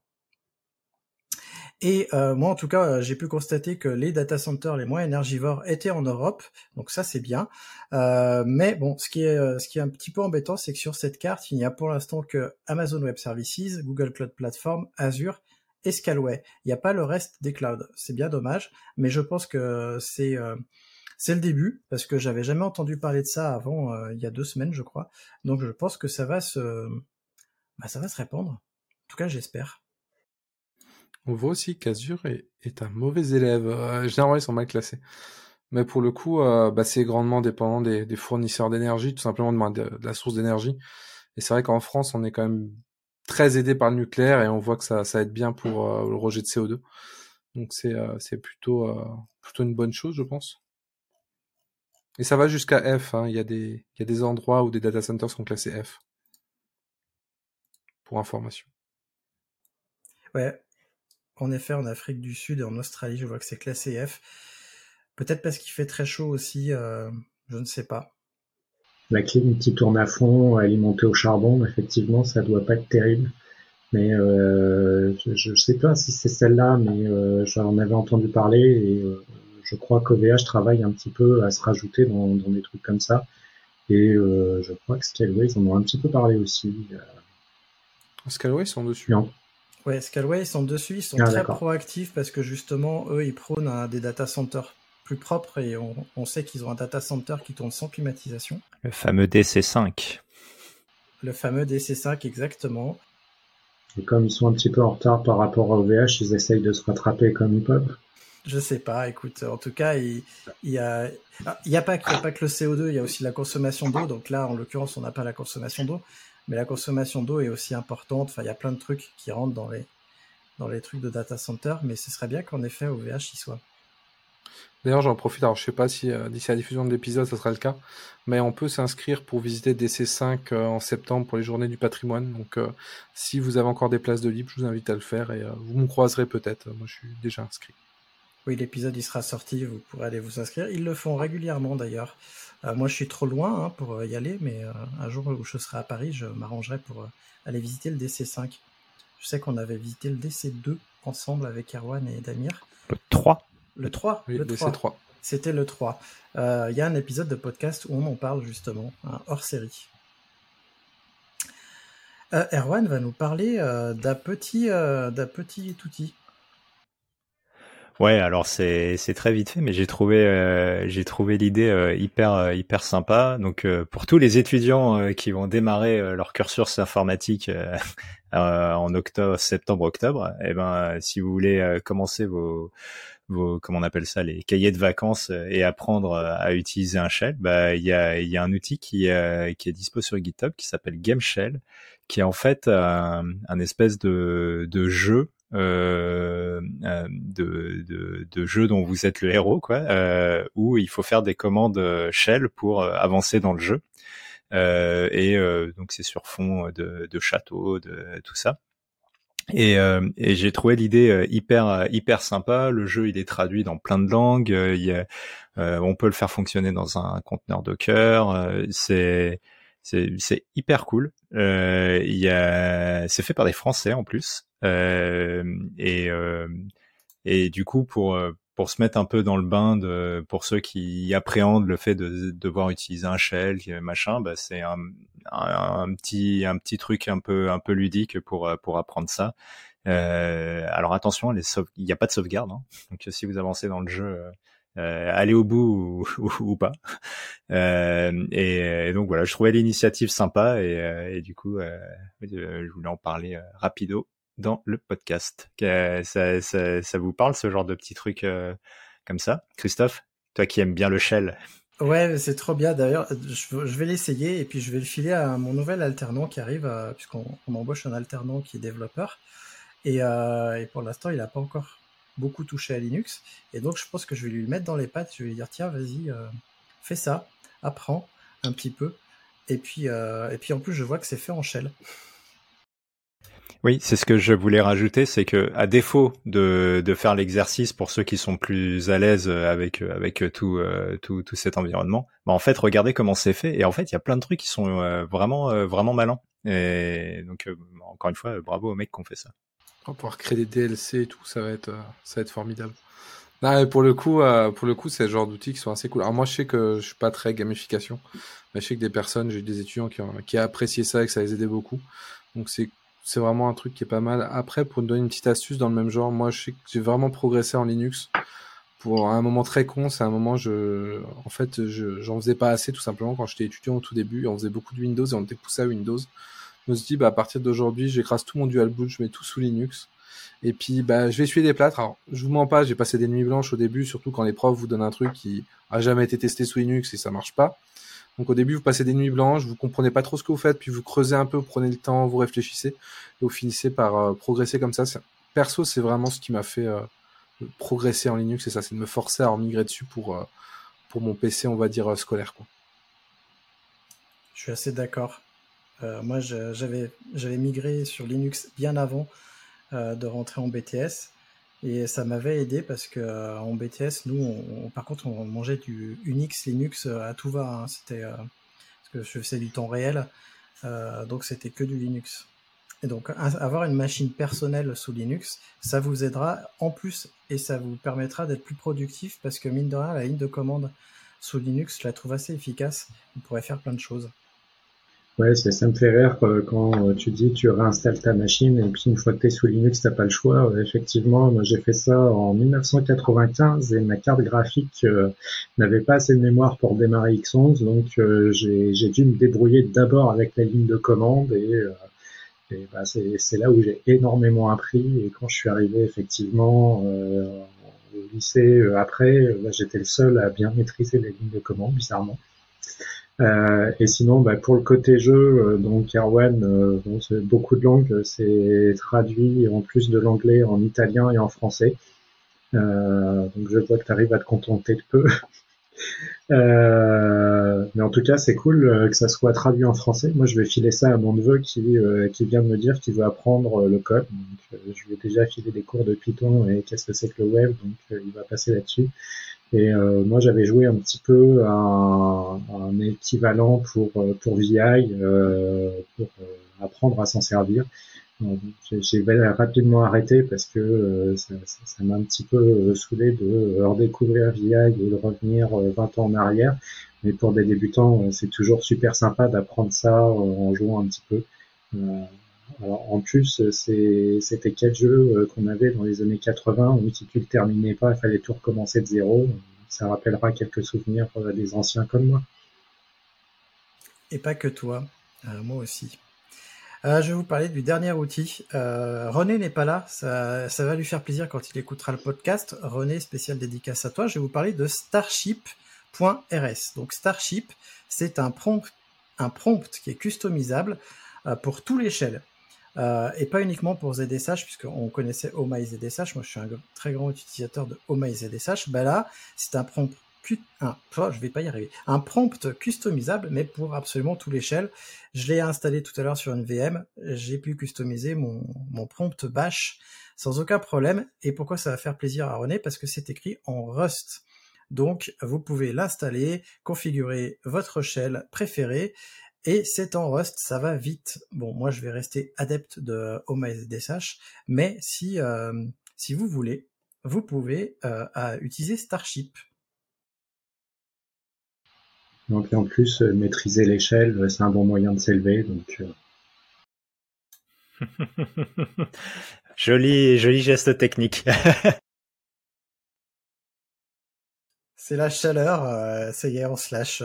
ça, ça, vous évoque pas trop de trucs apparemment. Euh, si, bah moi je l'utilise depuis depuis plus de six mois maintenant. J'en ai fait un tweet il y a quelques temps et j'en avais parlé, je crois rapidement dans un article. ça marche plutôt bien. Moi j'utilisais Power 10K avant et euh, c'était très lourd. Moi, franchement, ça, ça mettait trop de temps à charger, etc. Là, c'est déjà un peu plus rapide, même si c'est encore, à mon sens, un tout petit peu lent. Mais euh, c'est rapide et surtout, euh, c'est assez de base. Il est assez, moi, comment dire, il vient déjà bien, bien configuré, bien complet, et il sait, on va dire, afficher ce qu'il faut dans la, dans la plupart des situations. Et c'est vrai que je, en fait, j'ai craqué dessus parce qu'il est aussi assez minimaliste. Et euh, j'étais à un moment où au début, je mettais trop d'infos dans mon shell. Et euh, là, c'est très contextuel et c'est assez euh, simple. Et ça me suffit dans 90% des cas. Et la configuration se fait assez facilement.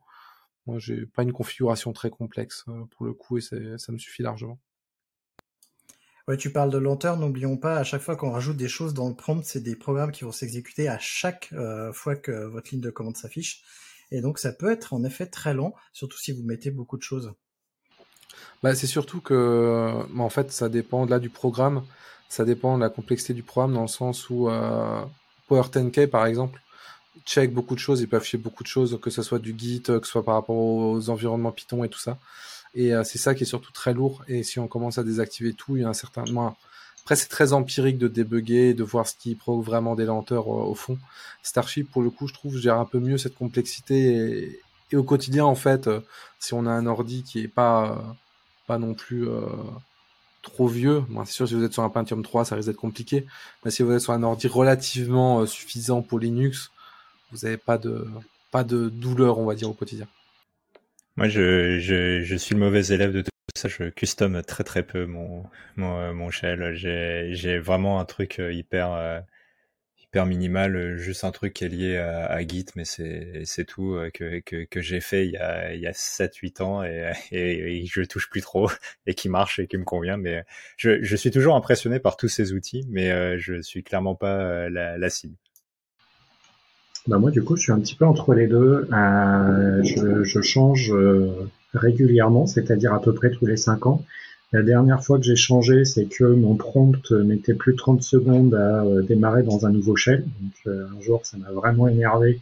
Et euh, du coup, j'ai tout désactivé en réactivant petit à petit pour essayer de trouver ce qui ralentissait. Et en fait, bah, c'était un ensemble de petits trucs.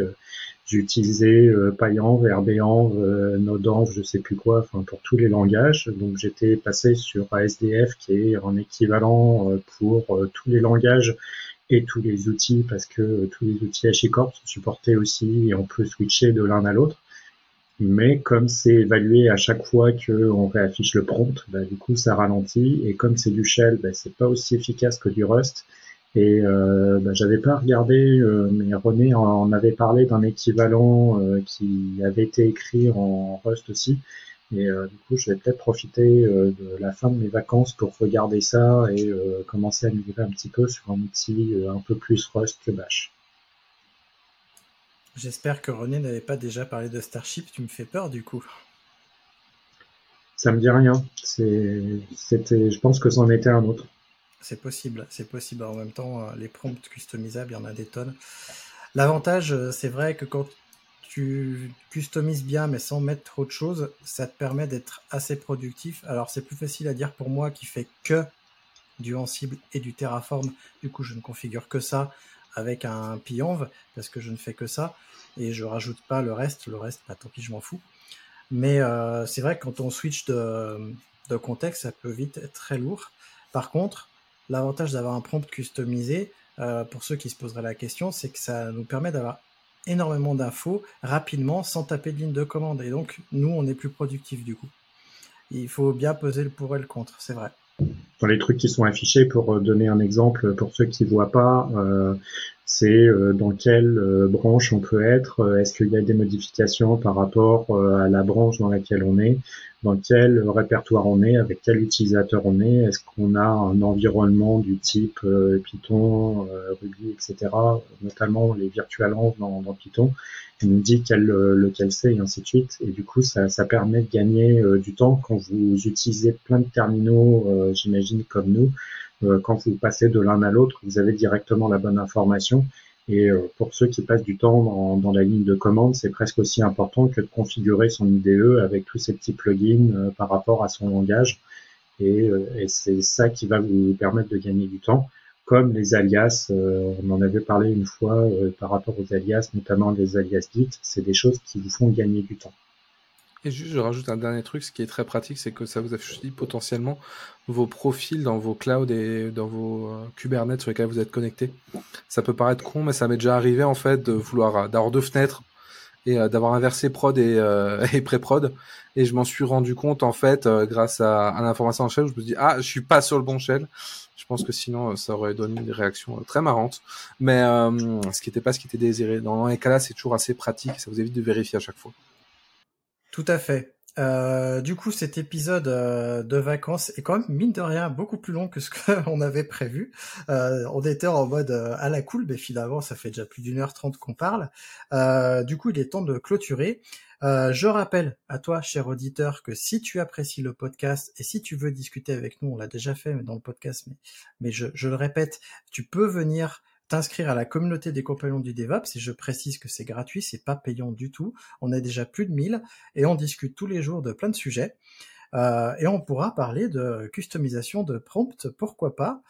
En tout cas, euh, on t'attend, rejoins-nous et, euh, et viens discuter avec nous. Et je vais laisser le mot de la fin à mes chers co-animateurs et on va commencer par Damir. Bah écoutez, euh, profitez bien euh, de la fin de vos vacances euh, et soyez très enfants pour la rentrée. Et euh, ça sera tout pour moi. Allez, Nicolas, ton petit mot de la fin. Bah, comme René n'est pas là, je vais le remplacer. Euh, donc euh, j'espère que cet épisode vous a intéressé et si vous avez des questions ou des choses à apporter, n'hésitez pas à venir nous pinguer sur Twitter ou sur le forum des compagnons du DevOps. Et on sera très heureux de pouvoir échanger avec vous parce que comme vous voyez, on n'a rien quand on n'avait pas grand chose à dire, ça dure plus d'une heure et demie. Donc n'hésitez pas à venir discuter avec nous. Erwan, c'est toi qui as le mot de la fin de la fin.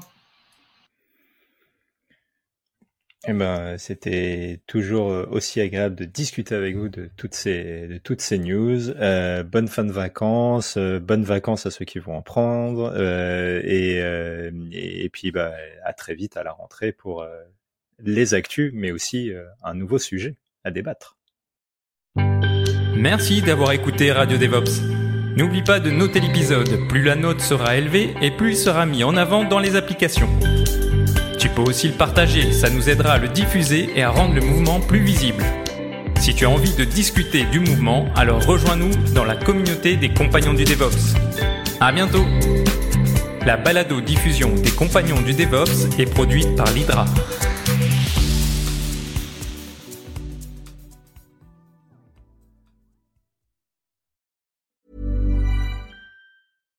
Hi, I'm Daniel, founder of Pretty Litter. Cats and cat owners deserve better than any old-fashioned litter. That's why I teamed up with scientists and veterinarians to create Pretty Litter. Its innovative crystal formula has superior odor control and weighs up to 80% less than clay litter. Pretty Litter even monitors health by changing colors to help detect early signs of potential illness. It's the world's smartest kitty litter. Go to prettylitter.com and use code ACAST for 20% off your first order and a free cat toy. Terms and conditions apply. See site for details.